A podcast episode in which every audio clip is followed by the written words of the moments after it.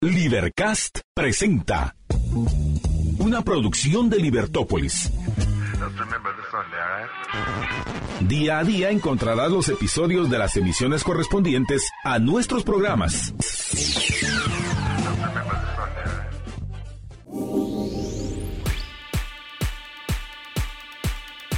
Estamos ya en la cintura de la semana. Hoy es miércoles, que te quiero miércoles. Una mañana espectacular, un amanecer, pero inigualable, precioso. El paisajista nos está regalando un día maravilloso y como maravilloso también es que ustedes tengan la amabilidad de escuchar Libertópolis por la mañana con sus servidores Estuardo Zapeta y Juan Francisco Rodríguez y juntos le damos la más cordial bienvenida. Muy buenos días, don Estuardo Zapeta.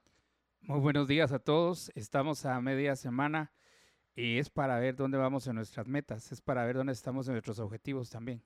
Efectivamente, y desde luego un saludo muy especial a todos nuestros queridos oyentes y televidentes, amigos que profesan la fe católica. Hoy es el tradicional ya miércoles de ceniza, Estuardo, como quien no dice nada, mira. Ya hoy. Ya estamos encaminados, sí, hoy es miércoles de ceniza, estamos encaminados en este proceso cuaresmal rumbo a la Semana Santa, señores, y eh, va bastante rápido el, el, el transcurso o no sé si son nuestras diarias actividades que lo hacen sentir de esa manera, pero igual nosotros traemos todo un cargamento de información para este día, para discutir con ustedes, analizar y desde luego ser propositivos en este nuevo día. Estuardo, arrancamos entonces con los titulares para este día. El diario Prensa Libre ha titulado para hoy, escritorios llegan solo a 13 departamentos. Mineduc compra en tres años 45 mil pupitres, los cuales son insuficientes, dicen expertos que señalan mala planificación y distribución, así como centralización. Solo se compraron 47 mil escritorios en tres años. Apoliados, quebrados, oxidados e insuficientes. El deterioro de los escritorios y la infraestructura en los establecimientos educativos públicos se evidenció con el inicio del ciclo escolar 2023 el lunes recién pasado. Esas carencias llevaron a que en algunos establecimientos como la Escuela Oficial 8 de marzo en Bárcenas Villanueva, los padres de familia buscaran entre una pila de pupitres inservibles al menos dañado, el menos dañado para que sus hijos recibieran sus primer día de clases. Las condiciones de las escuelas no prometen mejorar en el corto plazo, pues el portal Guatecompras registra que entre 2020 y 2023 solo se compraron 46.933 pupitres para equipar los establecimientos. Esa cantidad resulta insuficiente cuando más de 3.1 millones de estudiantes retornaron a la presencialidad en el sector público según la proyección del propio Ministerio de Educación, Mineduc.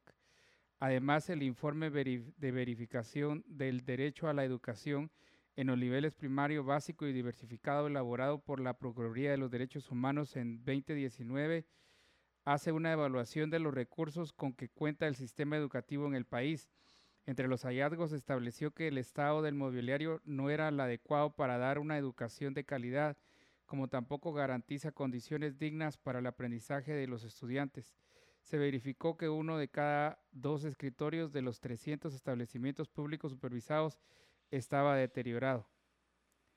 Tres años sin mejoras. En tres años se adjudicaron 13 concursos en el sector público para adquirir escritorios para las escuelas. Los compradores son municipalidades, la Secretaría de Bienestar Social de la Presidencia, el Fondo de Desarrollo Social FODES y el Mineduc. En total, la inversión total asciende a 8.5 millones de quetzales. Las municipalidades que compraron el mobiliario fueron las de Los Amates, Izabal, Palín, Escuintla y Chinautla, Guatemala, que lo entregaron a establecimientos ubicados en su jurisdicción. La compra más robusta fue la del FODES, por 42.432 escritorios, la cual, según el la ministra de Educación, Claudia Ruiz, se trabajó con la cartera que dirige de acuerdo con las bases del evento. Los pupitres serán, serían distribuidos entre distintos planteles escolares. El desembolso fue de 7.8 millones en diciembre del 2020. Desde el inicio de la pandemia en el país, el ministerio solo ha comprado a través de cuatro direcciones departamentales, la Dirección de Planificación Educativa y la Dirección General de Educación Física, 2.901 pupitres por 435.574. Esto resulta un gasto mínimo para la necesidad que existe en las escuelas, las cuales también requieren de trabajos de restauración para que los niños reciban clases en instalaciones adecuadas. Aunque haya entregado los pupitres, son pocos para la necesidad de mobiliario en los planteles educativos, lo cual se suma a, las carencias en servicios básicos e infraestructura, aunque la falta de mejoras a los edificios podría no obedecer a falta de presupuesto. En el sistema de contabilidad integrada SICOIN, el Mineduc tiene para este año 286 millones destinados al remozamiento de centros educativos, trabajo cuya urgencia se hizo evidente durante la pandemia. Sin embargo, los trabajos de reparación han sido lentos. De acuerdo con Ruiz, 13 departamentos ya recibieron escritorios y el Mineduc tiene una planificación de trabajo con el FODES para continuar con las entregas la, funcionaria no precisó cuántos pupitres quedarán para distribuir ni el criterio que se aplicó para la entrega del mobiliario. Agregó que este año se invertirán unos 25 millones para la compra del mobiliario a través de un préstamo del Banco Interamericano de Desarrollo BID, lo que no se ha hecho en 18 años. En tres años es difícil poderlo lograr. Sin embargo, hemos logrado casi 10.000 centros educativos remozados, aseguró la funcionaria y afirmó que tiene un plan de remozamiento que incluye poder reglamentar que las organizaciones de padres de familia OPFs y la comunidad educativa se ocupen de cuidar estos trabajos de restauración. Esther Ortega, analista de educación y ex viceministra de Diseño y Calidad Educativa, no comparte lo expuesto por la funcionaria e indicó que las condiciones precarias de las escuelas son un reflejo de la escasa planificación del Mineduc para el retorno a la presencialidad de los estudiantes, cuando se tuvo el tiempo suficiente para mejorar los edificios durante los meses que no hubo clases. Hay ineptitud en las autoridades, pues no hay un plan de trabajo para atender las necesidades más urgentes. Tampoco se toma en cuenta que solo afecta al proceso educativo. Se disminuye la calidad de la educación, pero pareciera que no les importa, criticó Ortega. En cuanto a la falta de escritorios, la exfuncionaria señaló que se han comprado muy pocos para equipo, equipar las escuelas, pero también existe un problema de distribución y se entrega mobiliario nuevo a los centros educativos que quizá no lo necesiten porque el, porque el que tienen se puede reparar. El problema, comentó, es que no lo reparten entre los establecimientos que no tienen más blocks, bancas y mesas improvisadas de madera para que los niños reciban clases, lo que es común en las aldeas.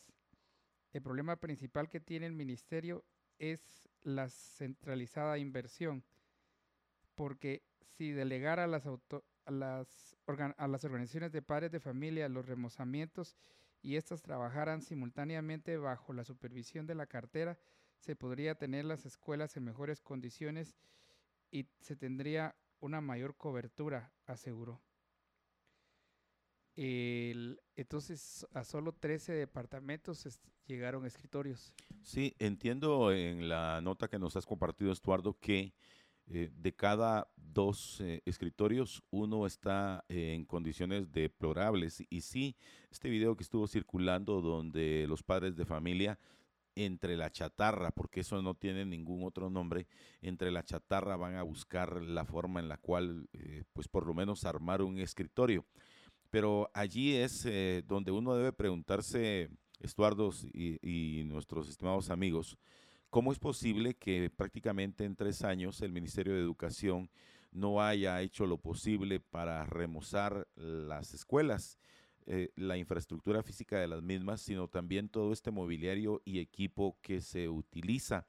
Entiendo también eh, en el sentido que 45, 47 mil escritorios eh, en tres años me parece realmente eh, eh, penoso cuando vemos cómo este, este, este gobierno y algunos otros a lo largo de su administración gastan cualquier cantidad de recursos de nuestro dinero en, en compras que no tienen sentido. Por ejemplo, aquellas famosas compras de yoyos, la compra de los capiruchos, si no son capiruchos.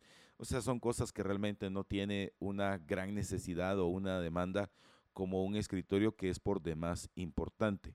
Entonces, ah, no puedo entender, eh, no puedo aceptar eh, cómo eh, esta señora ministra, la señora de apellido Ruiz Chogusto, que no tengo ni el más mínimo conocimiento de la señora, no fue capaz que durante la época de eh, pandemia poder eh, agilizar ese proceso para que una vez ya iniciado este proceso electoral, pues se diera la tarea de decir, bueno, sí, es momento de no tener 47 mil, sino, ¿por qué no decir un millón de, un millón de escritorios o los que fueran necesarios, pues ese es el punto.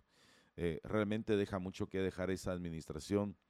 Y entonces, Estuardo, eh, no sé si coincidís conmigo que son los mismos problemas por los que atravesamos desde que nosotros estábamos como niños, imagínense usted, estudiando a la fecha, ¿cierto? Sí.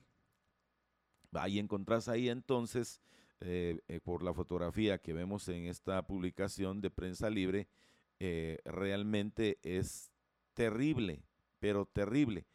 Y van a ser eh, muchos niños los que van a estar en estas condiciones. Allí donde se mira el lugar, eh, pues ni siquiera hay una torta de cemento, el, o el monte que creció ahí, pues ni siquiera recortado, mal pintado, y los escritorios ya sin la paleta o sin el asiento, la pura estructura de metal. Realmente deplorable y, y sí, en este tipo de casos ustedes nos damos cuenta que efectivamente tanto eh, algunos candidatos como funcionarios en la actualidad no cumplen con ese mandato constitucional de contratar a personas para que se conviertan en disfuncionarios públicos que sean capaces y esta ministra de Educación, pero por mucho es una persona que con base en estos hechos es completamente incapaz, pero incapaz de la administración de la cosa pública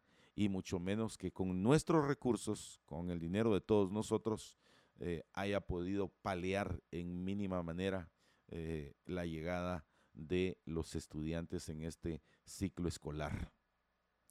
Y educación es uno de los grandes temas que todos los eh, eh, candidatos están presentando. Sí, o sea, eh, mire, pues los candidatos básicamente son cuatro elementos fundamentales de lo que les van a presentar a usted. Y se van a ir por el tema de la seguridad, se van a ir por el tema de la generación de empleo, se van a ir por el tema de la salud y se van a ir por el tema de la educación. Estos cuatro puntos son los caballitos de batalla de los politiqueros guatemaltecos para tratar de decirnos, mire, yo estoy preocupado por todo esto. Pero más allá de eso, Estuardo, creo que no es el, tiempo de, de hablar del tema, sino ser propositivos y cuáles son las soluciones a ese tema. Eh, yo creo que ahorita, ahorita es el tiempo cuando hay que pedirle a los, a los candidatos cuál es su, cuál es su propuesta de solución. Ahorita es el tiempo cuando hay que decirles eh, cuál es su, eh, de llegar al poder, eh, cuál sería la solución que ellos tendrían. No que solo dicen en general el problema de la educación, el problema de la salud, el problema del trabajo, el problema de, el empleo pero no, no te dicen qué van a hacer. Exacto. Va, deja que algunos, eh, escasamente porque su capacidad cerebral se los impide, eh, no tienen soluciones. Y cuando alguien les dice, mira, vos decía esto o decía aquello, no nos dicen cuánto nos va a costar. Porque estoy convencido, estimados eh, amigos oyentes, que en la actualidad, por así decirlo, pues un escritorio dentro de todo el, concurso de los elementos que tienen que ver para eh, poder eh, darle todo lo necesario a una escuela, es de lo más económico, un escritorio. Porque no crea usted que son escritorios así tipo eh, universidad o algunas universidades con un mobiliario muy moderno, ergonómico. No, o sea, Estuardo, siguen utilizando el, el sistema, es decir, el modelo de escritorio que vos y yo usamos cuando éramos niños, por Dios santo. Sí, sí, ya caíste en cuenta en eso que sí.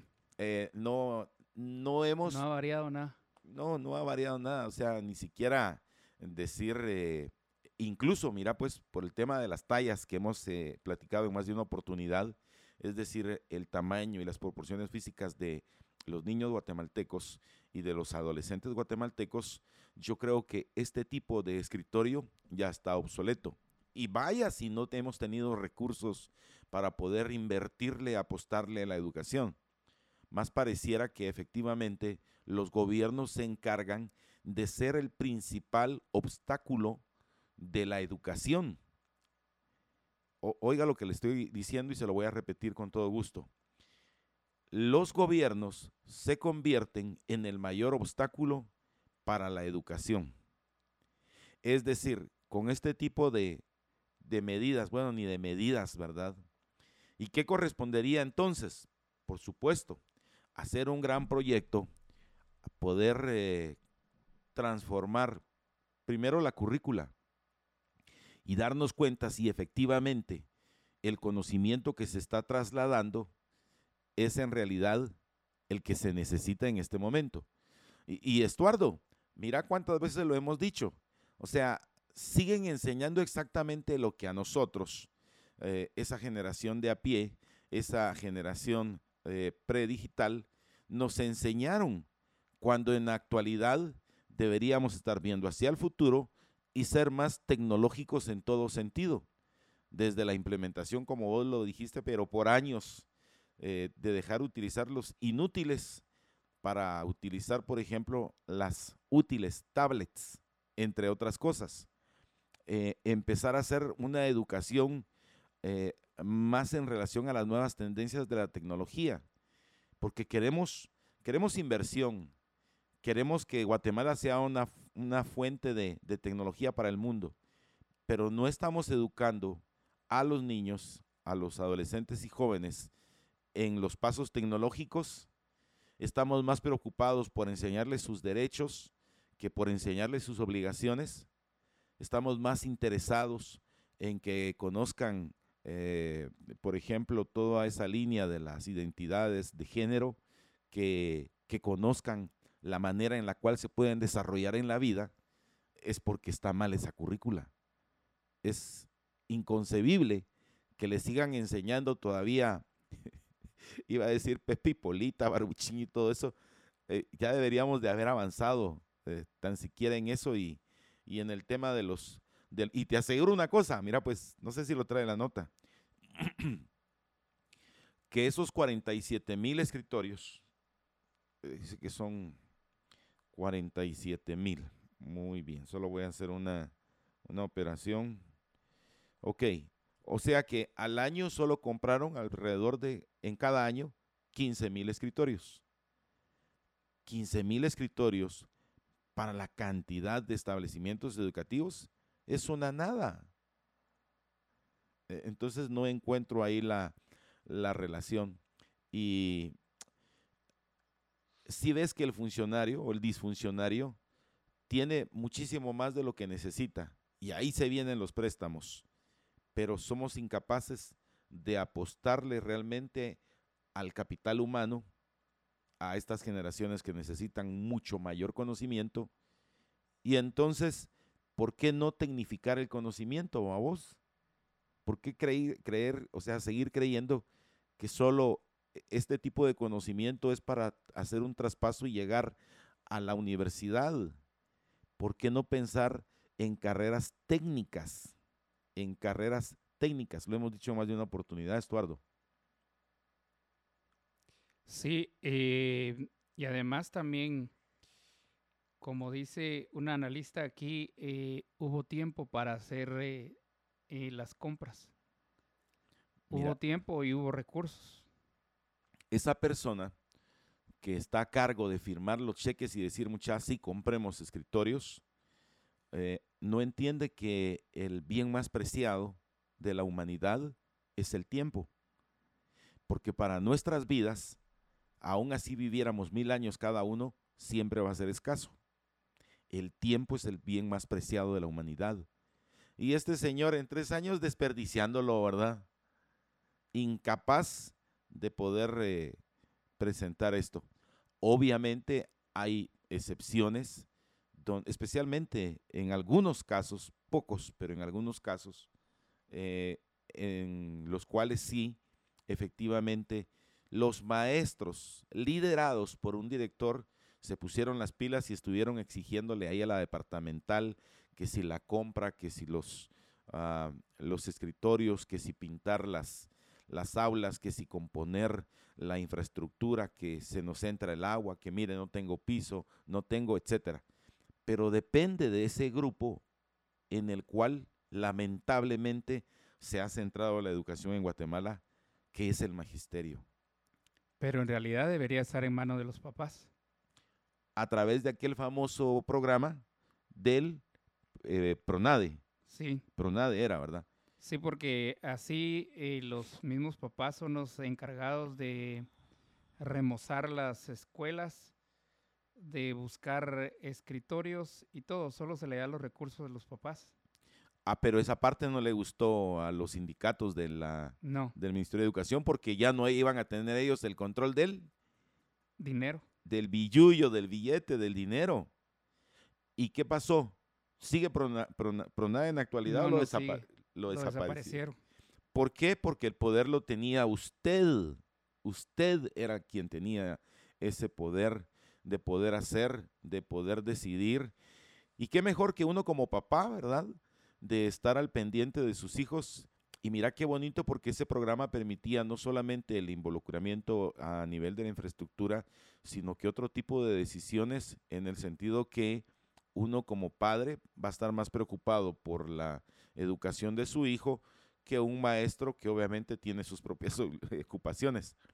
Pero vuelvo y repito, vos te recordás, Estuardo, que cuando empezó el proceso este de la pandemia, y empezó el actual presidente, el doctor Yamatei, eh, en la solicitud de los préstamos que sí se le concedieron. ¿Para quién fue la, la tajada más grande de los préstamos? Para el sindicato de maestros. Así es, para el sindicato de maestros. Pero ¿no te parece a vos, por ejemplo, pienso yo, y poniendo el mismo caso de, de, de este Ministerio de Educación, ¿Por qué los maestros tienen que ganar más si, la, si el servicio educativo que presentan es malo? ¿Por qué tengo que estimular a un trabajador que no me sirve, que no ha sido eficiente, que cuando lo evalúo de 100 alumnos, escasamente dos o tres salen capacitados y los otros 97 o 98 no? ¿Por qué tengo que seguir premiándolo? ¿Por qué tengo que seguir promoviéndolo cuando me ha demostrado que es incapaz? y que lo único que ha hecho es mejorar su salario, pero el resultado de su trabajo no se mira. Te voy a poner un ejemplo fácil. Estimularíamos a un doctor que, por ejemplo, en un quirófano eh, se le han muerto 98 pacientes y solo dos se salvan y yo diga, ¡ala, qué buen doctor! Vamos a darle un bono adicional, vamos a incrementarle su salario porque sus resultados son efectivos en, nuestro sano juicio no haríamos eso. Sin embargo, lo que estamos haciendo con los niños, porque vos te recordás de aquellos resultados tan que fueron titulares en su momento, ¿verdad? ¿Cuáles eran las clases que iban, que eran malas, en los que escasamente destacaban los jóvenes? Era matemática. Matemáticas y lenguaje. Exacto. Lo cual significaba que no tenían una capacidad analítica y si la llegaban a tener no sabían cómo decirlo. Solo en Guate. Pero bueno, ese, e, esa fue la bienvenida que este gobierno, que pretende la reelección ahora a través de este diputado, Manuel Conde, seguir en el poder. ¿Usted le daría su voto al actual gobierno para que sigan haciendo estos desastres? Yo definitivamente no. Existen muchos tipos de conductores y todos necesitan Genauto de aseguradora general. El seguro para tu carro con todo el respaldo sin excusas. Cotiza al 1757 o con tu asesor de seguros, Genauto, de Aseguradora General.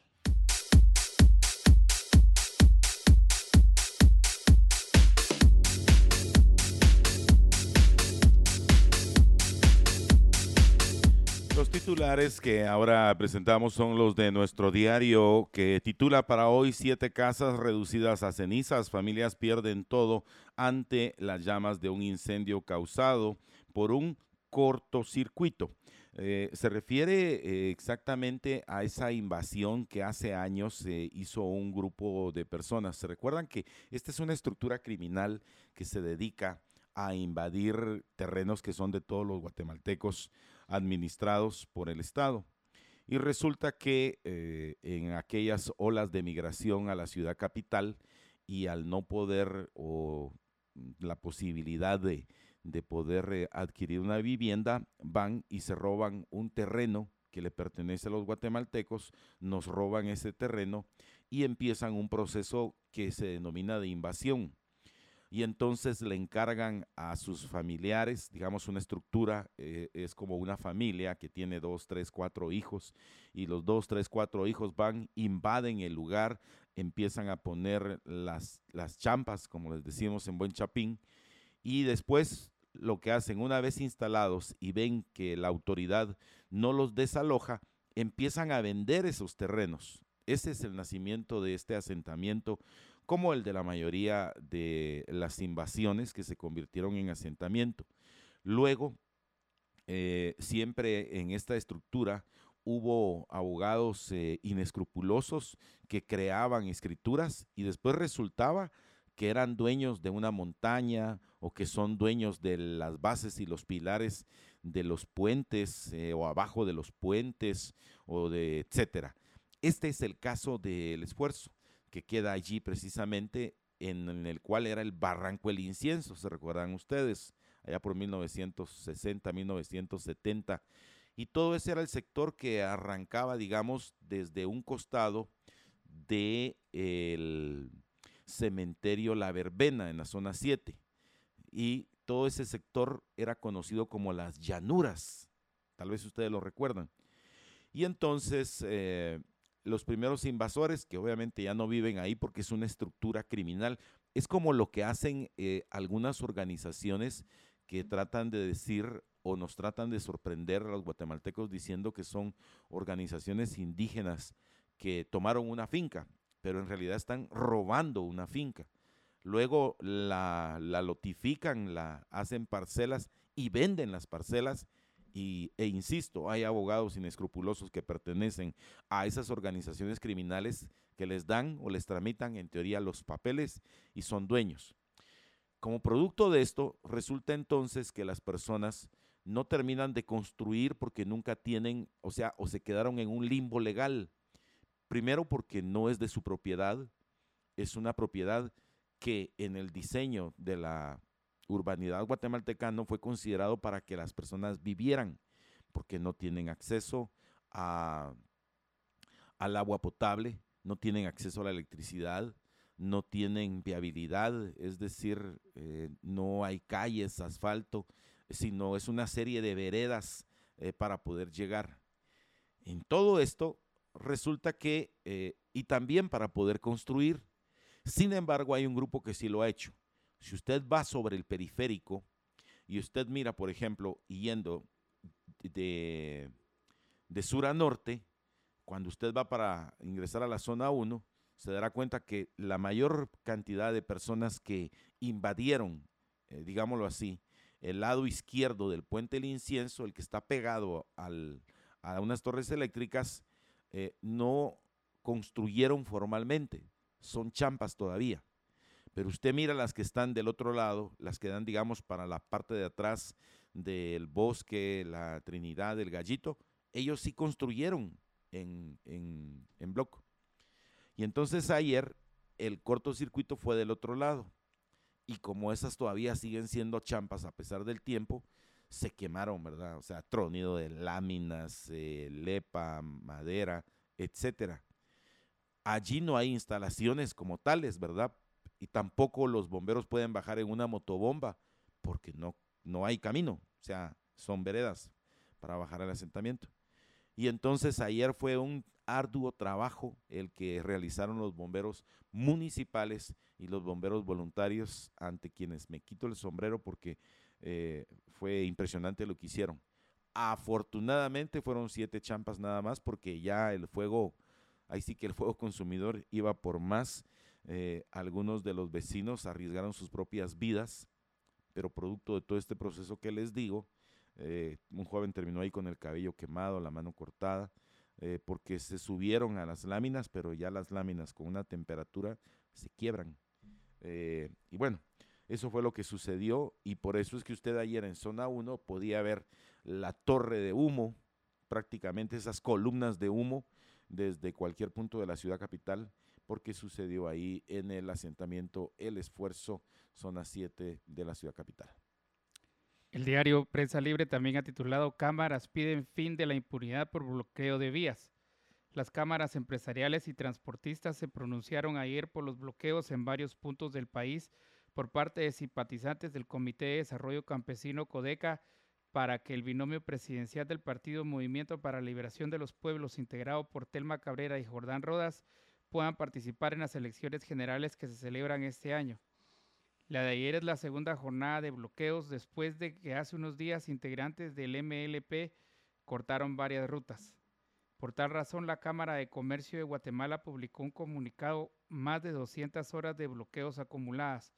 En el mismo denuncian que el bloqueo del 14 puntos carreteros ayer y 20 de la semana pasada suma más de 200 horas en perjuicio de los grandes mayorías trabajadoras y productivas del país. Asimismo, señalan en el mencionado pronunciamiento la inacción e incumplimiento de las responsabilidades constitucionales de las autoridades que continúan siendo espectadores de estos grupos que actúan al margen de la ley, transgrediendo los derechos de la inmensa mayoría. Aunque sea cual fuere la petición o exigencia, nadie tiene el derecho de perjudicar a quien nada tiene que ver con el motivo de sus peticiones. La Contraloría General de Cuentas hace énfasis en que dichos grupos actúan de manera ilegal y las autoridades deben capturar a los líderes y promotores para someterlos a los tribunales de justicia. Exigimos respeto al Estado de Derecho y que se garantice la libre locomoción y las libertades esenciales de comercio, industria y trabajo de todos los que habitamos, producimos y generamos desarrollo en este país, puntualizó la Cámara de Comercio de Guatemala. La Cámara del Agro también se manifestó en contra de los bloqueos en el país y dio a conocer en su comunicado no más impunidad a quienes, en claro y respeto a la ley de manera recurrente bloquean carreteras y violentan los derechos de la mayoría de los ciudadanos guatemaltecos, que somos gente trabajadora, productiva y respetuosa de la ley, y salimos todos los días desde muy temprano para ganar el sustento de nuestras familias. Ronnie Mendoza de la de Transporte Pesado hizo ver que cuando un empresario pide un producto o materia prima y hay atrasos, las empresas quedan sujetas a desgaste o incurren en multas en este aspecto dio a conocer que están analizando iniciar acciones legales contra las personas y grupos que promueven los bloqueos, pues están afectando la libertad de locomoción. Se complica todo, es una catástrofe lo que esta gente hace con nosotros, recalcó Mendoza. Mirar las cámaras empresariales y porque fueron 14 puntos los que pararon, los que obstruyeron los de Codeca. Fíjate, eh, Estuardo, que eh, es gente, o son, es un grupo de personas que, pues, eh, con una conducta errática, lo escribí ayer en el Twitter, muchos me contestaron en el Twitter, arroba juanfragt, y yo les quiero presentar un video, que ya lo tenemos ahí listo, gracias Juan Carlos, ah, para ser incluido, para que quienes nos están viendo en redes sociales puedan ver la acción de los propios guatemaltecos. Ayer sucedió algo bien interesante, Estuardo muchos guatemaltecos, eh, si no la mayoría, pero sí muchos guatemaltecos, al verse eh, detenidos, al no poder circular, ayer sí se bajaron eh, con todo el ánimo del mundo a quitarle a este grupo delincuencial terrorista, a esta organización delictiva, los, los obstáculos que pusieron. Y entonces los y lo digo pues realmente los pseudo campesinos de Codeca, eh, tuvieron que quitarse cuando vieron que la mayoría de personas los mandó al carajo por esta acción terrorista, delincuencial, delictiva, eh, en contra de los guatemaltecos trabajadores, en contra de los guatemaltecos productivos y en contra de cualquier guatemalteco que quería pasar de punto A a punto B. Fíjate que eh, el objetivo de ellos, según también ha titulado hoy eh, el diario Publi News, eh, que la protesta era para dirigirse ellos al Tribunal Supremo Electoral y hacerle un llamado a los magistrados del TSE para que inscriban a la señora Telma Cabrera y al señor Jordán Rodas como candidatos presidencial y vicepresidencial respectivamente. desde ayer, cuando fueron los bloqueos, lo dije.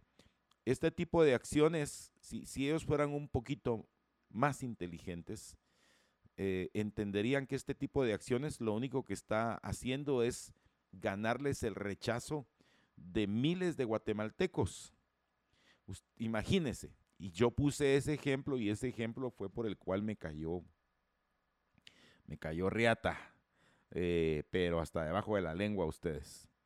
Y eh, me llamó mucho la atención, obviamente, como ustedes ya saben cuál es mi pensamiento, muchas cuentas de estas, eh, de, de, personas que son felices con la izquierda, me escribieron. Pero yo lo que escribí fue lo siguiente.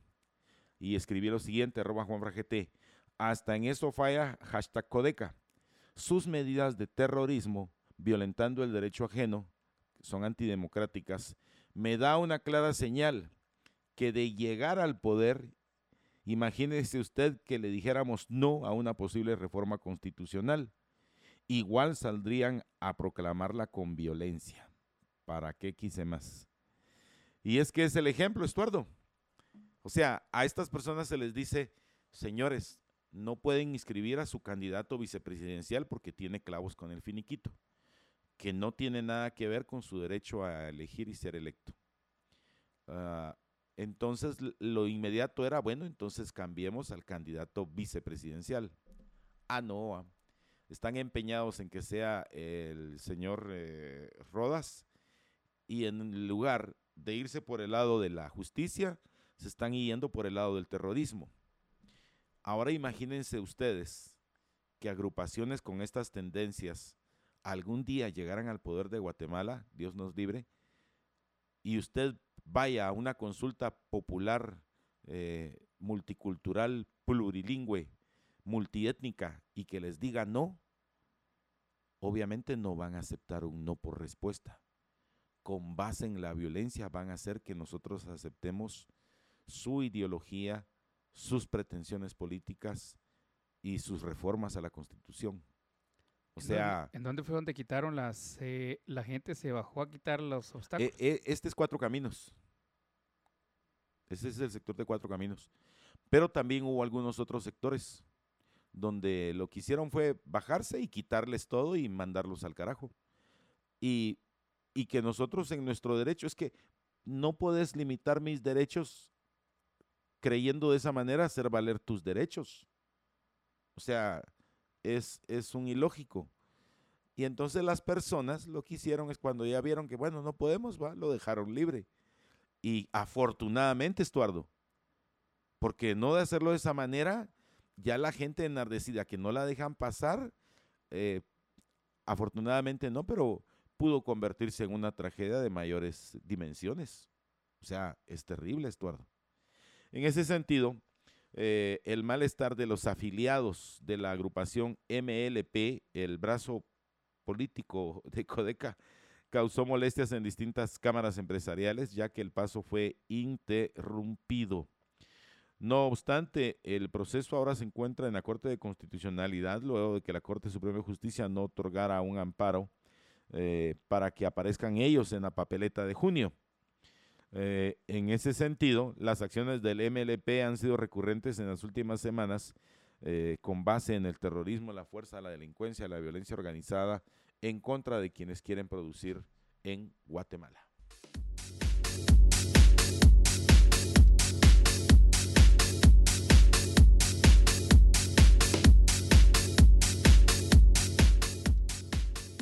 También rechazan reunión del G13 con el Tribunal Supremo Electoral.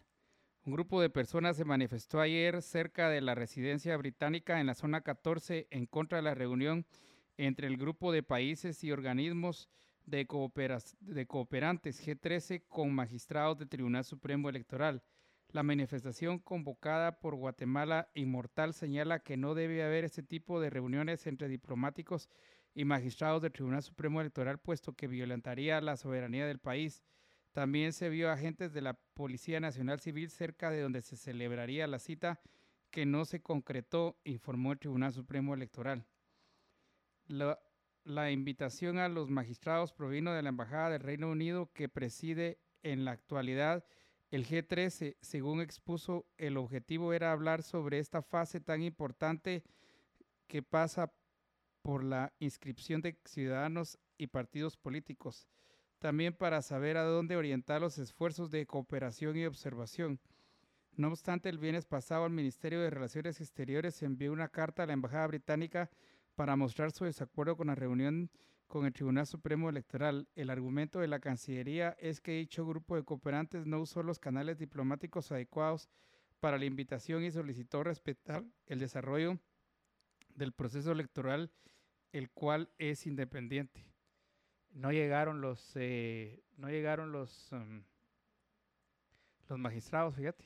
Sí, y, bueno, esto tiene eh, varios bemoles en su análisis, Estuardo, y básicamente creo que si estos países del denominado G13, este grupo de cooperantes, de personas que nos dan dinero eh, para diversos programas, eh, para diversos planes eh, a nivel gubernamental y creo que apoyan también a unas cuantas ONGs o a través de ellas es que hacen llegar la plata. Eh, creo que eso no da también como el derecho para poder hacer una opinión respecto a nuestro sistema electoral. Creo que es bien importante que entendamos, estimados amigos oyentes, que, por ejemplo, eh, nosotros no podemos llegar a los Estados Unidos y decir que queremos eh, una reunión con los colegios electorales estadounidenses, ¿verdad?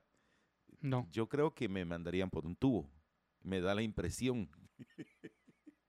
que me quitarían la visa y ya no me dejarían ingresar a Estados Unidos.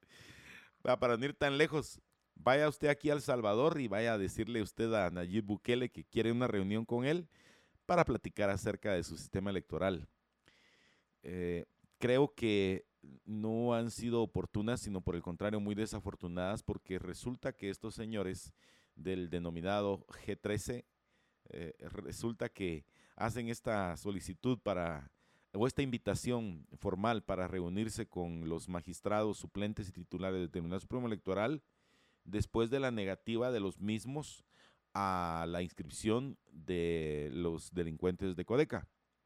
Entonces, a mí me crea suspicacia, por un lado. Y por otro lado, pues sí estoy de acuerdo con que todo aquel que quiera ayudar, pues que, colabore en los procesos. Eh, sin embargo, eh, no veo, ah, por ejemplo, con el tema este de los 600 millones para la compra de hardware y de software, que algún grupo de estos dijera, no tengan pena, nosotros les vamos a dar las computadoras o mire, eh, nosotros eh, en nuestro país usamos este software y les vamos a regalar una su copia, pirata. o sea, eh, no cada cosa en su lugar. Y respecto a los señores del Tribunal Supremo Electoral, que ya saben cómo me caen a mí, están en su total derecho, Estuardo, de decidir si, se reúnen o no con, con el G13. O sea, no le veo mayor cosa ahí. Pues no quieren reunirse, que no, simplemente no quieren, ¿verdad? Están más eh, atareados ellos en otras actividades y en otras cuestiones. Ah. Sí. También, en otra información, norma haría difícil la solicitud de asilo. Estados Unidos prepara una normativa que supondría que migrantes no pueden solicitar asilo. El gobierno estadounidense prepara una normativa que dificultaría la solicitud de asilo para miles de personas ya que impediría que se acogieran a esta figura quienes crucen la frontera en forma ilegal o no soliciten la protección en otros países. La propuesta creada en conjunto por los departamentos de Seguridad Nacional y Justicia facilitaría al gobierno deportar a las personas que cruzan la frontera y piden asilo, ya que al hacerlo de modo ilegal perderían el derecho a acogerse a esa protección. Fuentes de la Casa Blanca explicaron ayer que la norma tiene la intención de llenar el vacío legal que eh, surgirá tras el posible fin del título 42 en mayo próximo, después de que el Congreso no haya tomado ninguna medida que garantice la gestión segura y humana de los migrantes. Esta administración simplemente no permitirá el caos masivo y el desorden en la frontera debido a la falta de acción del Congreso, apuntaron las fuentes después de que ayer la normativa se publicó en el registro federal y se abrió un periodo de alegaciones de 30 días. Aunque sus vecinos y familiares buscan darle consuelo, para Elida Palacios no hay palabras que calmen el dolor que le causa la muerte de su hija Karina González Palacios, de 26 años, una de las 14 víctimas del accidente de migrantes ocurrido en Nuevo León, México, cuando intentaba llegar de manera irregular a Estados Unidos. Los restos de González Palacios ingresaron en horas de la madrugada al Aeropuerto Internacional Aurora y les fueron entregados a sus familiares. Sin embargo, los bloqueos de parte de simpatizantes del Comité de Desarrollo Campesino Codeca hicieron complicado el traslado del cuerpo, ya que al final de la tarde de ayer todavía se encontraba en San Lucas, Zacatepeques, cuando el destino era Tojocás u Huetenango. Ese golpe cuando nos dieron la noticia fue duro, expresó Herida Palacios, y aunque en cierta forma la llegada de los restos de su hija le da tranquilidad para poder darle cristiana sepultura, resaltó que nada reparará el vacío que deja. Mire cómo viene, se fue andando y viene encajonada, se lamentó. Entonces van a hacer una nueva normativa por la cual eh, digamos, si alguien intentó pasar ilegalmente, eh, no, va, no, va, a tener derecho a pedir asilo. Eh, es correcto. Eh, Estuardo, eh, esto lo quiero concatenar con que ayer, eh, precisamente en el, en el anterior caso de los connacionales fallecidos porque volcó el camión en el que se trasladaban en uno de los canales en México, fueron devueltos, repatriados los cuerpos de estos guatemaltecos. En el caso de ellos, muy triste por cierto, regresan fallecidos, como dice la señora, ¿verdad? Eh, se fue la joven y regresó encajonada. Eh, pero yo creo que a estas alturas debemos comprender, especialmente aquellos que están decididos hacer este largo camino que es a riesgo de su propia vida. Y lo digo con el mayor de los respetos posible porque es una decisión en la cual se están jugando la vida y la muerte les puede sorprender en cualquier momento. Es por eso que eh, nosotros desde aquí en más de una oportunidad eh, nos hemos preguntado si una familia tiene esa capacidad de endeudarse hasta por 80 mil, 90, 100 mil quetzales, eh, ¿por qué no buscar la manera entonces de convertir ese dinero para un emprendimiento, eh, para una forma que como una inversión le pudiera traer algún beneficio redituable? En ese orden de ideas, lamentamos profundamente que haya muchos guatemaltecos que no logran eh, cruzar la frontera y una vez la cruzan, saben que van a una vida de escasez, de limitaciones, iniciando por el idioma. Es decir, no van a tener la facilidad de ir a una tienda y comprar lo que se les dé la gana, porque obviamente, y también lo digo con mucho respeto, en los Estados Unidos también hay ciertos niveles de discriminación, ¿verdad? Bastante. Va, o sea, Estados Unidos no es que ahí este Mr. John Smith, ¿verdad? Con los brazos abiertos para decirle, ah, eh, where are you from? ¿verdad? I'm from Guatemala. Y que le diga, bienvenido, ¿va? Aquí están tus herramientas. No. O sea, hay que recordar que dependiendo de qué, de cuál estado van a llegar, la mayoría está pidiendo ahora obligatoriamente eh, los certificados incluso hasta para poner clavos, así clavos, ¿verdad? Eh, piden certificados para los que se dedican al aire acondicionado, las instalaciones eléctricas, los azulejeros, piseros, etcétera. Certificado de trabajo. Si no es una persona que esté certificada, eh, digamos, el equivalente al ayuntamiento, no va a poder tener trabajo. Y la única diferencia es que se va a convertir en, un, en una persona, en un pordiosero en los Estados Unidos, pero no va a pasar de eso. Y, e insisto, muchas personas eh, llegan y van a trabajar a un, a un proceso bien esclavizante, donde van a dormir tres, cuatro horas al día, porque el resto del trabajo tiene que ver de dónde para poder, porque también hay que decirlo, hay muchos connacionales que ya una vez allá eh, no le tienden la mano al guatemalteco, y eso lo he visto yo. O sea, puede, mientras que pueda pagar el hacinamiento, ahí lo van a tener en el apartamento, ¿verdad? Lo van a tener en el sótano.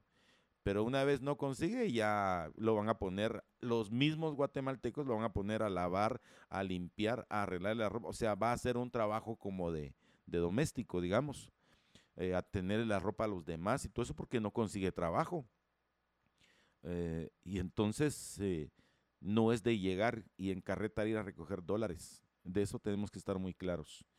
Y sumando a tu información, eh, Momostenango se convirtió en una tierra de llanto, eh, que fue la tierra de donde salieron con el sueño de llegar a los Estados Unidos para trabajar y mandar dinero a su familia y salir adelante.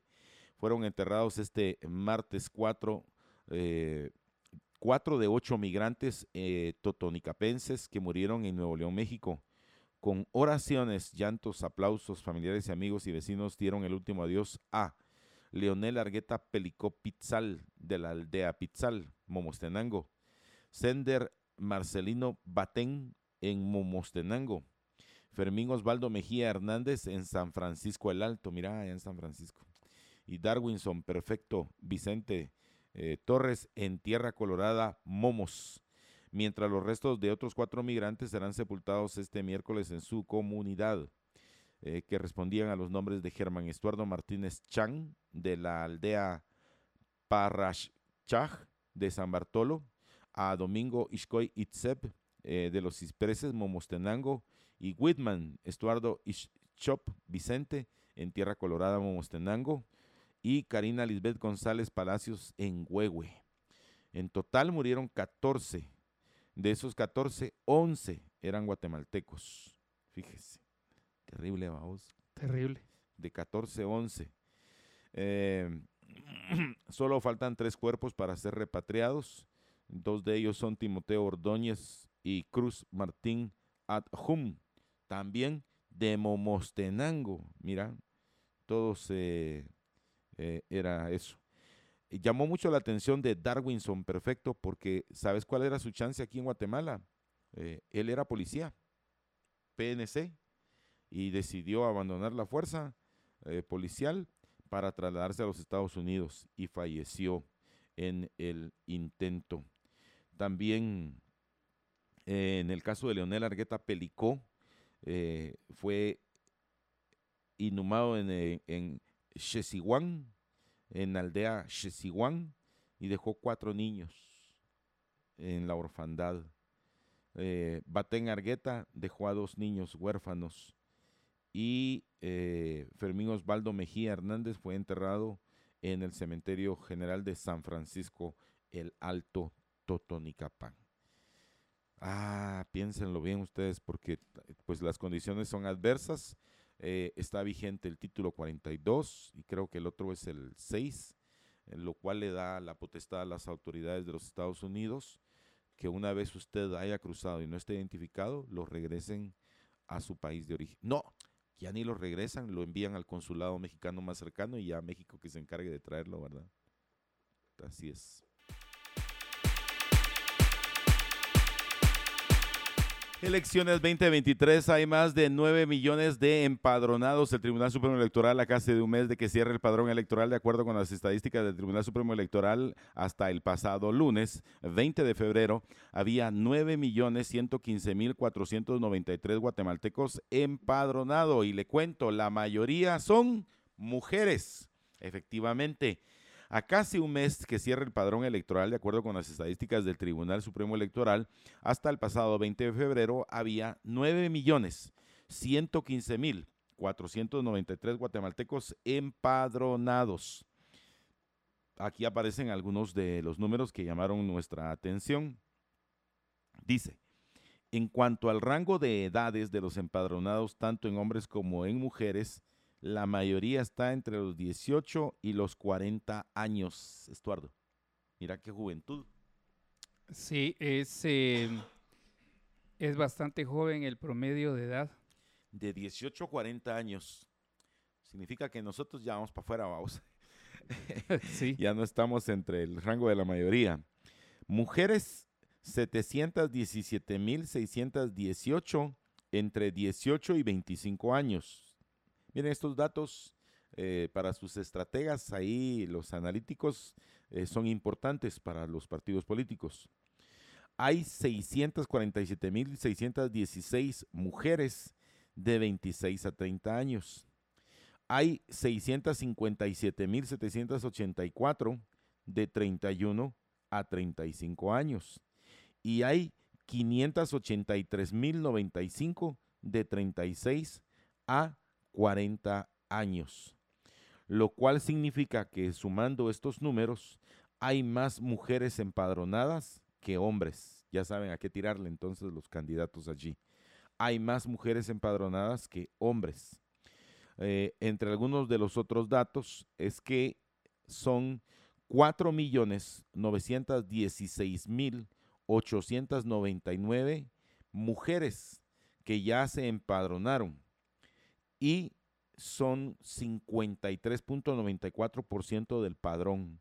O sea que nosotros estamos, pongámosle que es 54, nosotros estamos entonces en el 46% versus el 54% de mujeres que están empadronadas. Ojo que estar empadronado no significa si voy a ir a votar. Estoy empadronado, pero no. Los hombres según el dato, son 4.198.594 de los empadronados son hombres, representando el 46.06%. Y son 2.084.232 de personas están registradas solamente en el departamento de Guatemala. O sea que eh, por eso le apuestan muchos candidatos a la ciudad capital, porque somos el de, perdón, no a la ciudad capital, al departamento de Guatemala. Somos el departamento con más ciudadanos empadronados. Aquí no aparece, pero yo también tengo mi, estadística, eh, porque usted eh, puede ingresar a www.tse, creo que es .go.gt, y ahí hay una aplicación para que usted en Excel pueda también eh, descargar los datos y ya usted pueda hacer sus propios números. Eh, y allí aparece que el segundo departamento con la mayor cantidad de personas empadronadas es Huehuetenango. Lindo y querido. Para todos los ahí que me están hablando ahí de mis abuelos.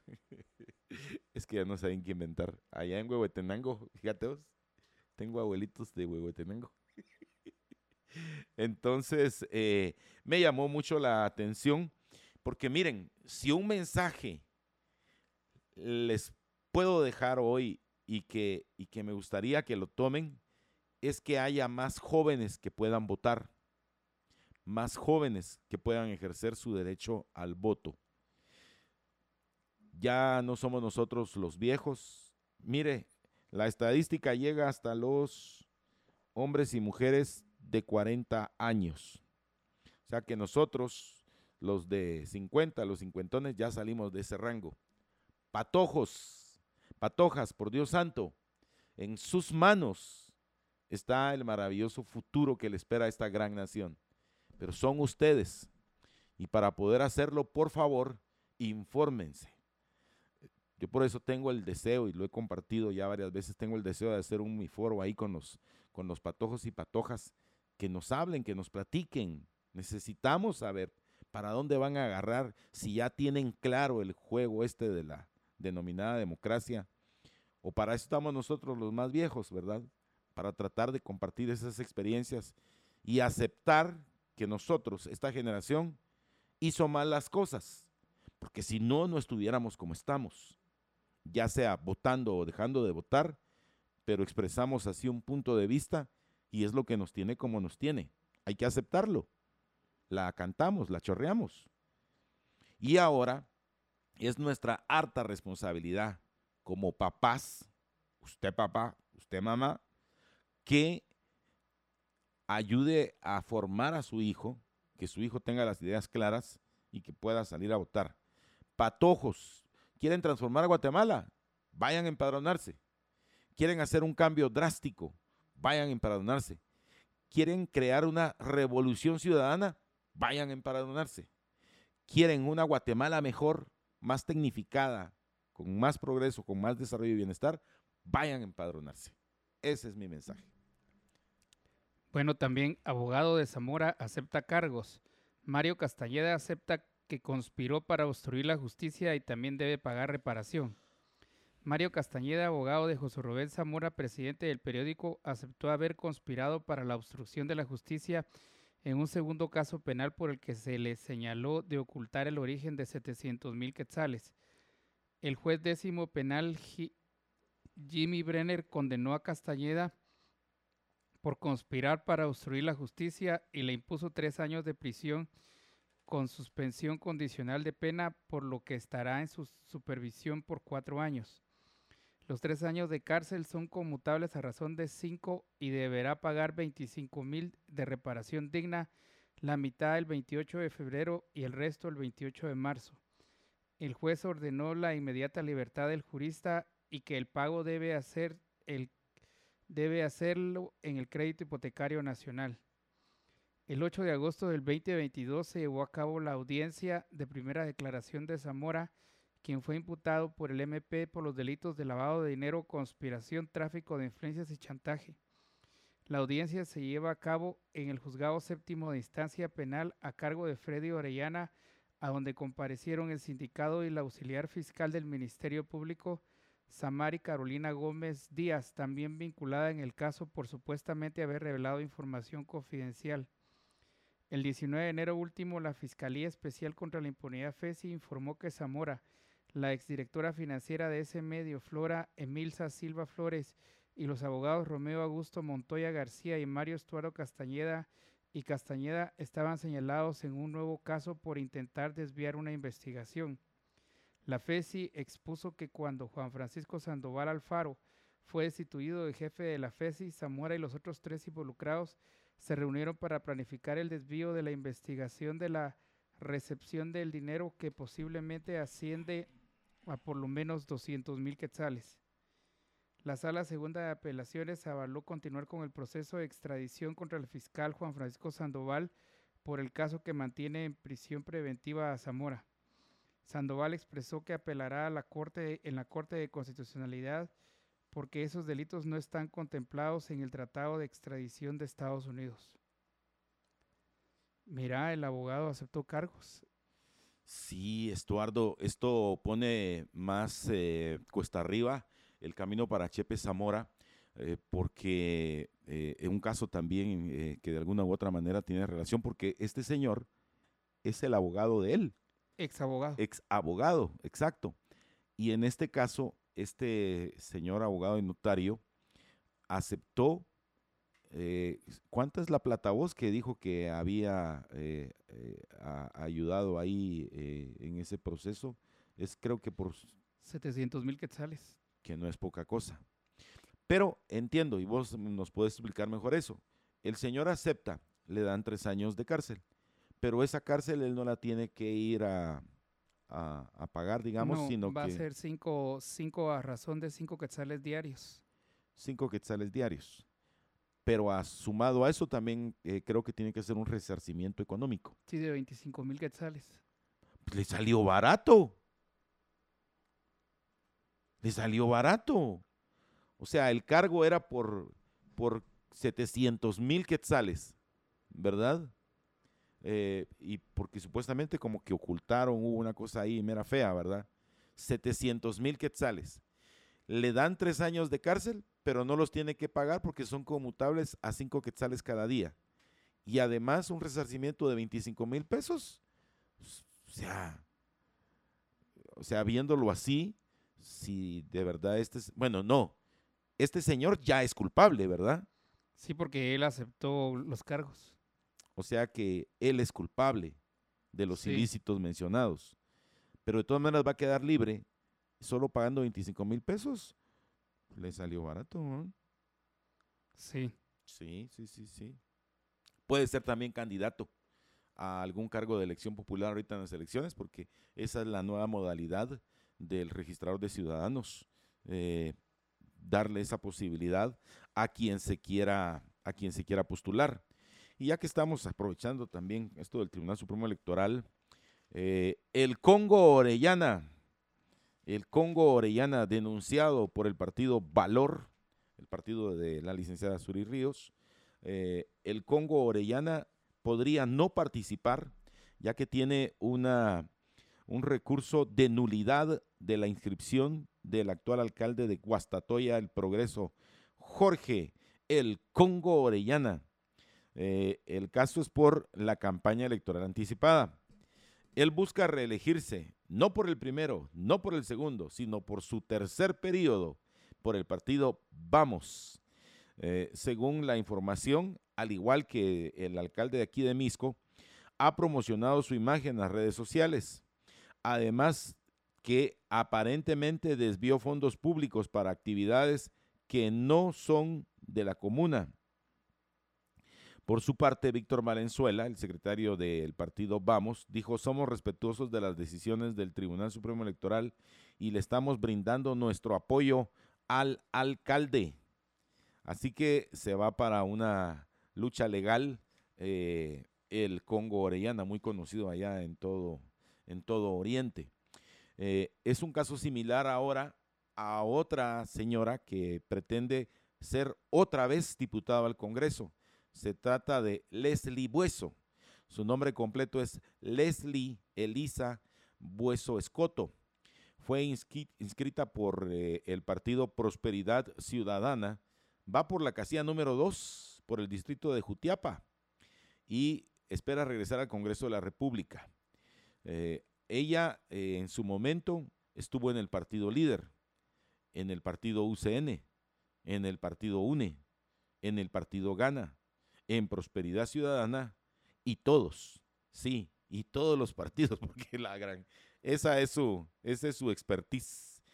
Eh, ahora, ¿por qué es que, eh, bueno, pero lo más seguro, ¿para qué hablo a ustedes si de todas maneras este eh, Ramiro Muñoz está inscribiendo a todos? Pero resulta que ella es recordada porque ella fue la diputada capturada allá en Honduras cuando trasegaba armas de grueso calibre para el vecino país. Sin embargo, eh, y a pesar de ser ella eh, quien iba en el automotor incautado por las autoridades hondureñas, eh, donde se le encontraron armas de grueso calibre sin que éstas tuvieran la, la, licencia necesaria, resulta que ahora viene como que sin nada a convertirse en la representante de todos los jutiapanecos. Saludos a la gente linda de Jutiapa gente maravillosa. Tan chula la gente de Jutiapa. Un saludo muy especial.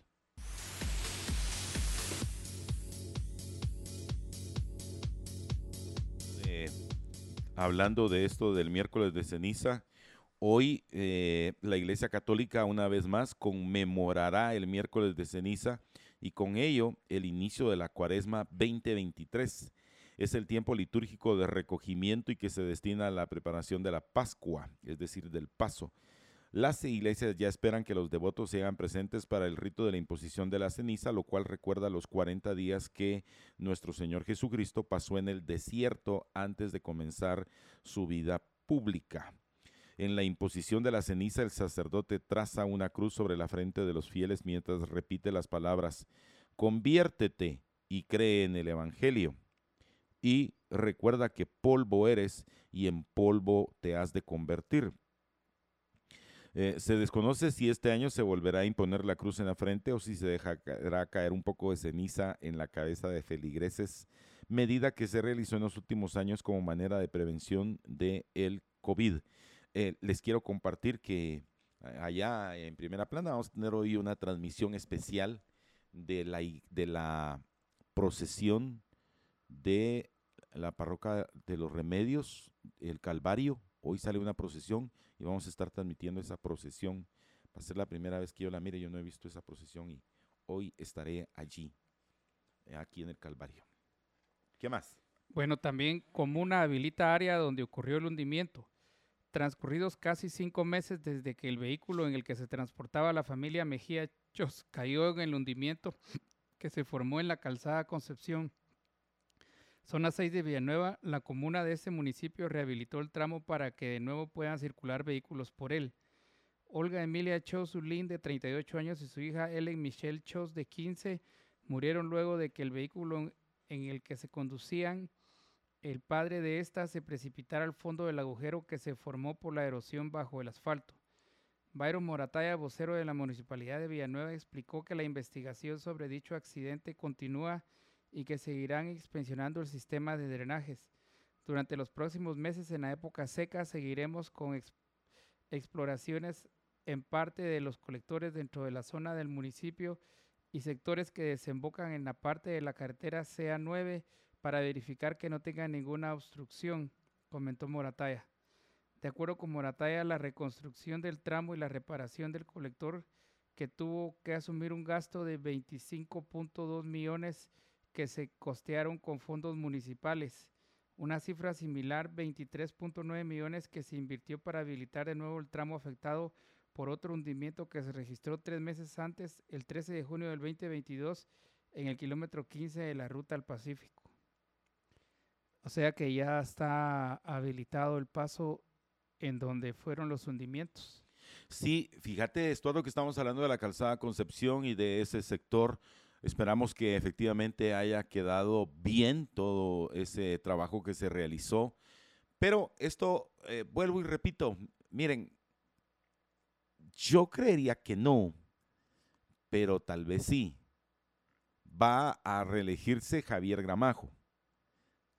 Es más, yo espero que no, eh, porque creo que los villanovanos tienen más de dos dedos de frente y no creo que caigan en el mismo error dos veces, es decir, tropezar con la misma piedra dos veces. Pero esto nos da una muestra, Estuardo, que fueron aproximadamente 154 días, 154 días desde aquella terrible noche de la tragedia hasta ayer, cuando se habilitó el paso. Pero algo me llamó la atención, que fíjate que ni hace tres días, o sea, el fin de semana, recién ahorita el fin de semana, no habían colocado ni el asfalto, o sea, la capa de asfalto, ni una de amortiguamiento, ya para antes de ponerla de asfalto, lo cual no sé si era aconsejable, o sea, transitar de una vez sobre él o dejar pasar una semana.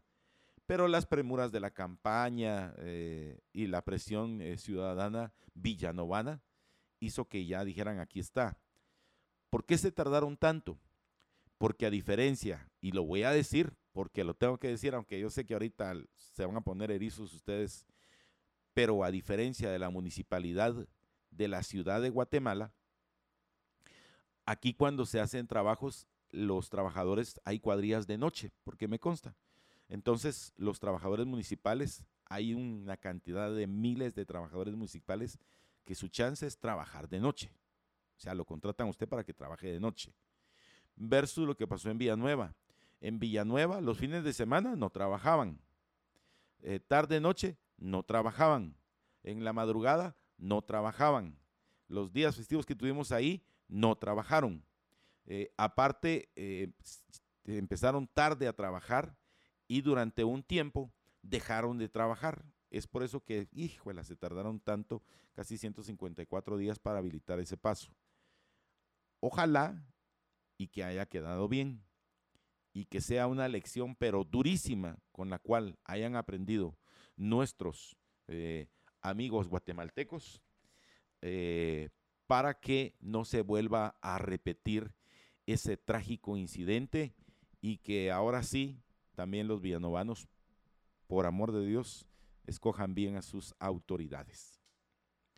Sí, sí. También en otra información, por primera vez en Guatemala llegué al campamento de Nutrimóviles. Guatemaltecos por la Nutrición es el programa social de Castillo Hermanos que destinará 116 millones de quetzales para abordar de manera integral el problema de la desnutrición en el país. Esta llegará a 3.000 familias de la democracia, la libertad y Cuilco en Huehuetenango gracias a su innovadora infraestructura, el campamento de Nutrimóviles. La desnutrición es una terrible realidad que golpea a la niñez del país y compromete sus oportunidades a futuro. Es un problema económico y social relacionado con el subdesarrollo. De esa cuenta, el equipo de Guatemaltecos por la Nutrición desarrolla un modelo conceptual que consiste en transformar las causas de la desnutrición para garantizar una solución sostenible para este fenómeno que afecta una de cada dos menores en el país. Para lograrlo, se definió un plan de trabajo que consta de cinco ejes estos son atención primaria en salud, soporte nutricional, fortalecimiento de la economía familiar, acceso a alimentos, agua y saneamiento ambiental. Estos cinco ejes se caracterizaron por parte del equipo de guatemaltecos por la nutrición de acuerdo con los tres tipos de determinantes de la desnutrición.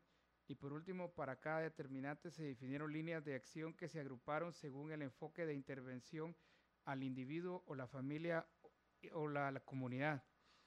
El modelo conceptual parte de los cinco ejes que transformarán los determinantes de la desnutrición afectando al individuo y a su familia y a su comunidad para garantizar la sostenibilidad de la salud nutricional de los beneficiarios.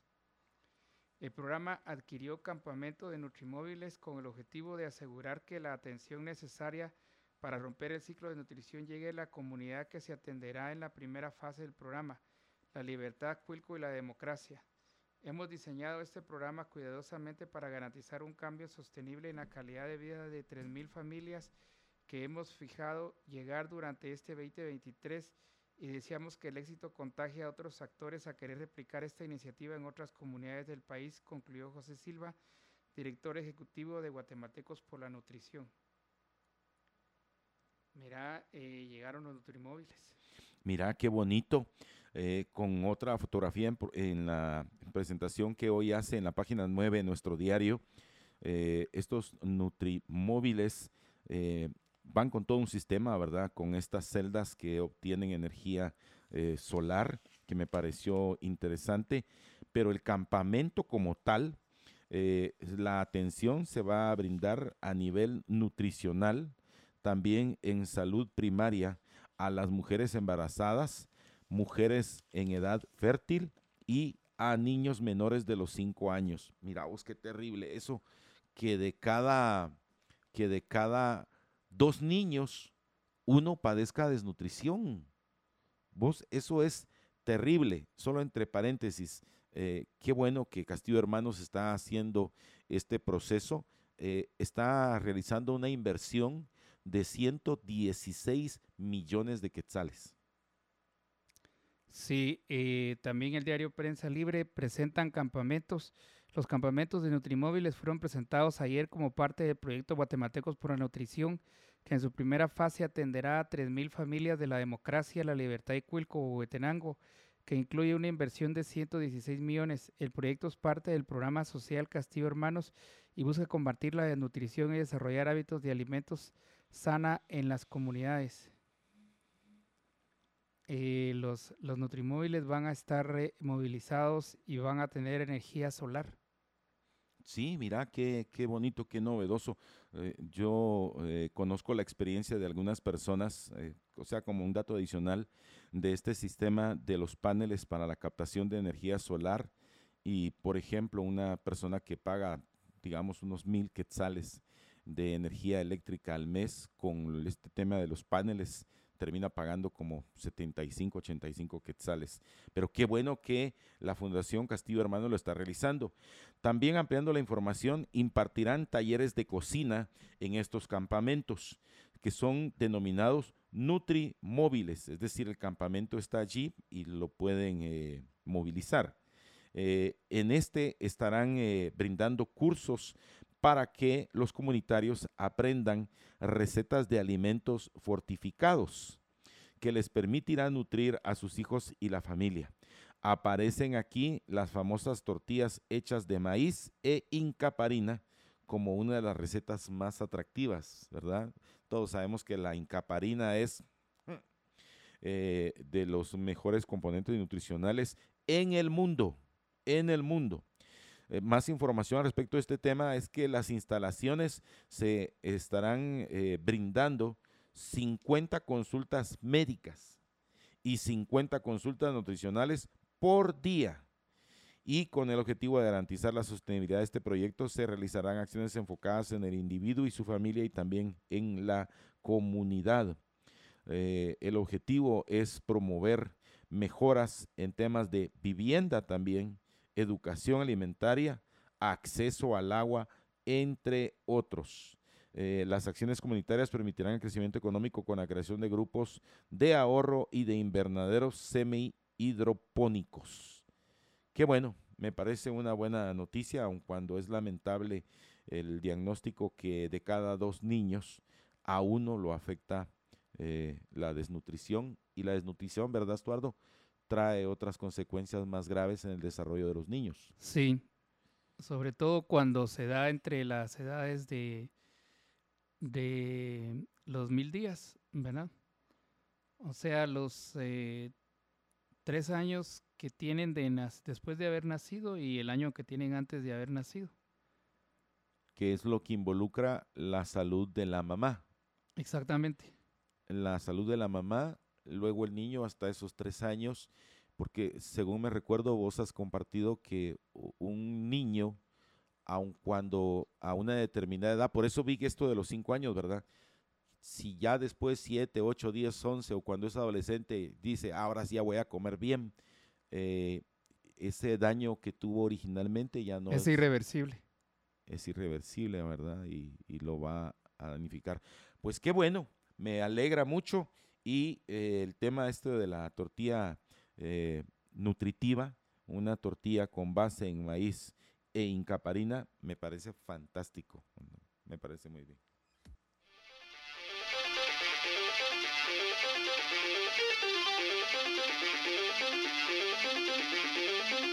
Mire, y hay un tema del cual nosotros le hemos dado seguimiento y que tiene que ver con el registrador de ciudadanos, Ramiro Muñoz, eh, las relaciones de afinidad, de consanguinidad ahí con algunos candidatos a elección popular y eh, su papel tan determinante en el caso de quienes eh, están en vías de extradición a los Estados Unidos, tienen relación con o están ligados a un proceso penal o a quienes por alguna u otra circunstancia tienen un impedimento legal. Hago esta relación directa porque tiene que ver con la siguiente nota, que es la del el diputado José Armando Ubico Lemus eh, resulta que el diputado Ubico, eh, hay que recordar que es diputado, eh, llegó a, por el partido Todos cuando también él venía de cumplir una condena en los Estados Unidos por tráfico de drogas, por tráfico de drogas. Estuvo, creo que fueron como cuatro años en las prisiones de los Estados Unidos. él fue hallado culpable y sentenciado en los Estados Unidos viene a Guatemala, hizo lo que tenía que hacer y resulta que eh, los guatemaltecos lo elegimos como diputado al Congreso de la República. Ahora quiere repetir, su proclamación fue en septiembre pasado. Lo interesante de todo este proceso es que hoy es el día que él tendría que presentarse a la sala primera de apelaciones para entregar eh, las pruebas de descargo por lo cual el gobierno de los Estados Unidos reclama su presencia allá, o sea, quiere llevárselo, no de mojado, sino se lo quiere llevar bien arropado allá a los Estados Unidos. No es la primera vez. Y por lo que ahora entendemos, eh, por ejemplo, en, casos tan relacionados al narcotráfico como el más reciente este, ¿verdad? Del Luis Genaro eh, García Luna, en los Estados Unidos, eh, nos damos cuenta que a los reincidentes sí les va un poquito más feo. Lo interesante es que aquí en Guatemala el señor Ubico es dueño y señor de esa curul. No hay un solo cargo en su contra.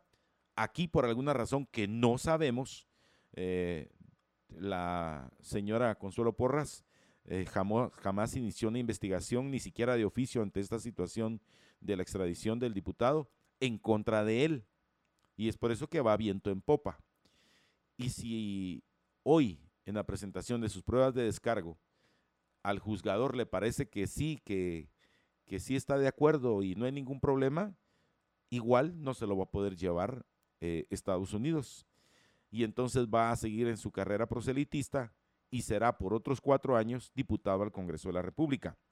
El político enfrenta un proceso de retiro de inmunidad debido al señalamiento que le hizo el gobierno de los Estados Unidos por narcotráfico, otra vez, y donde es requerido de nuevo por sus supuestos vínculos con el tráfico de drogas.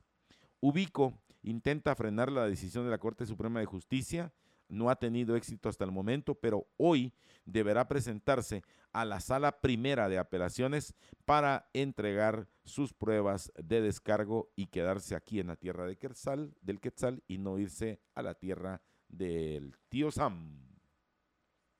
Bueno, también medicina regresa al CUM y sistema será híbrido. Durante 1072 días, la Facultad de Ciencias Médicas de la Universidad de San Carlos de Guatemala estuvo cerrada para los estudiantes por la suspensión de clases presenciales a causa de la pandemia del COVID-19 y la toma de las instalaciones por estudiantes inconformes con la elección de Walter Mazariegos como rector de esa casa de estudios. El 20 de febrero último, el movimiento volvió a los pasillos, salones y laboratorios del Centro Universitario Metropolitano CUM Zona 11 Capitalina, pues a las 7 horas comenzaron las clases de nuevo, pero con un sistema muy distinto a como era en el 2019. Los estudiantes retornan de manera gradual a las instalaciones, de acuerdo con Virginia Ortiz, secretaria académica de dicha facultad. Unos 3.200 estudiantes están inscritos en el primer y segundo y tercer años de medicina y ellos son los que regresan, pues los grados superiores están asignados a hospitales, escuelas en los cuales se forman no se interrumpió.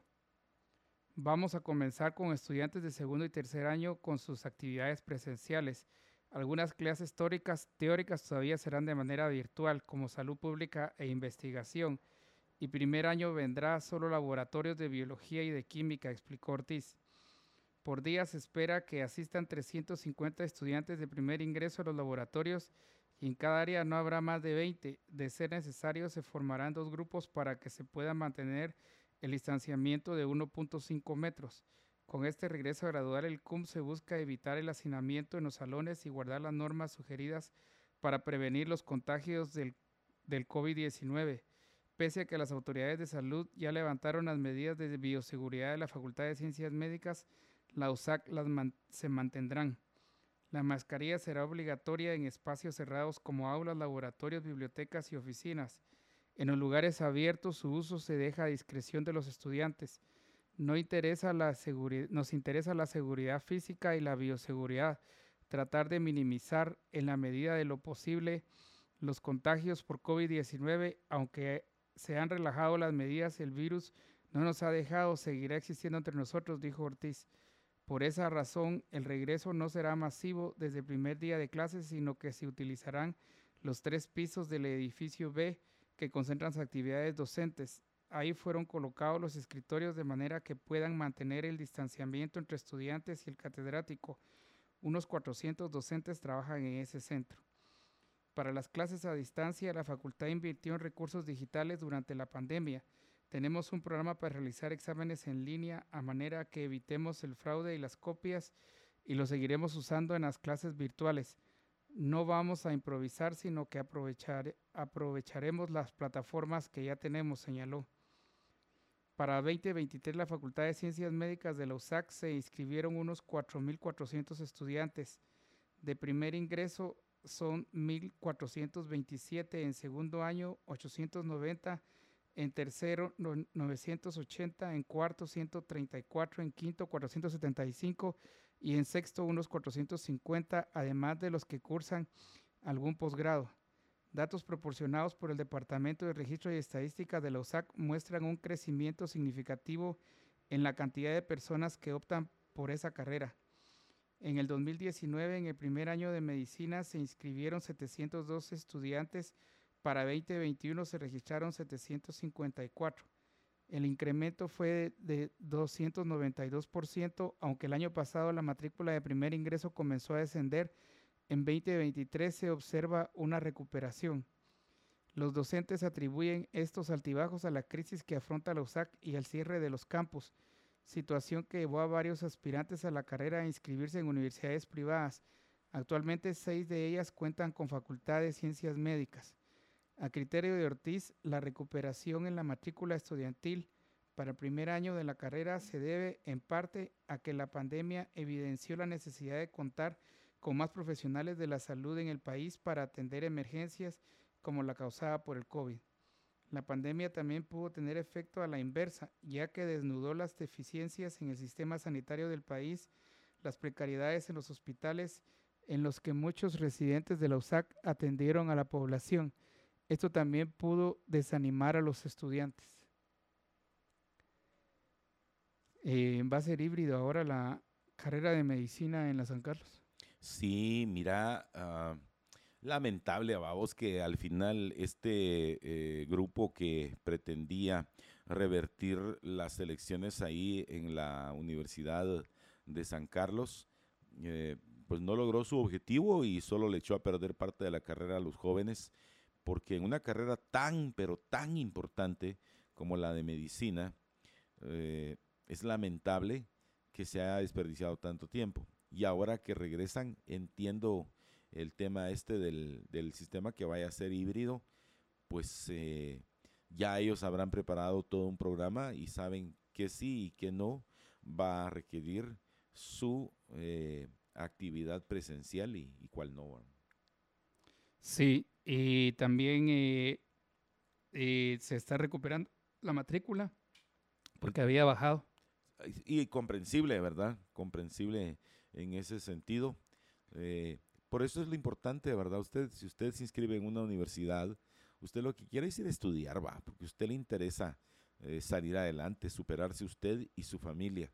Así que, pues ojalá y se siga recuperando esa matrícula y que exactamente sepan qué clases sí y cuáles no a nivel presencial y cuáles serán así con ese método eh, online. Sí, eh, el método online eh, va a ser bastante, es bastante solicitado ahora. Sí, y no solamente a nivel universitario, ¿verdad? No. Sino en todas. Miren, por otra parte, rápidamente antes de irnos, Guatemala ya no va a participar en el, en el Mundial ese Sub-17 que se iba a realizar en Perú. Ayer lamentablemente perdió ante los Estados Unidos. Eh, perdió por cinco goles en contra y tres a favor. Y es Estados Unidos eh, el que va a realizar su sueño americano en el fútbol, ya que se lo arrebató a los guatemaltecos que pues no, no, no le ganaron al equipo de los Estados Unidos. Bueno, nos vamos entonces. Pero después, de, aquí, nos vamos a San Martín. Gracias, Estuardo, que la pases muy bien. Y gracias a todos ustedes, nuestros estimados amigos, oyentes y televidentes. Que tengan un maravilloso miércoles. Con permiso.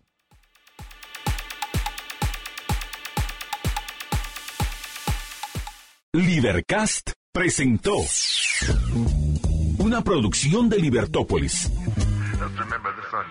Recuerda suscribirte y dejarnos cinco estrellas para que continuemos trabajando en producir más podcasts de tu interés. Libertópolis.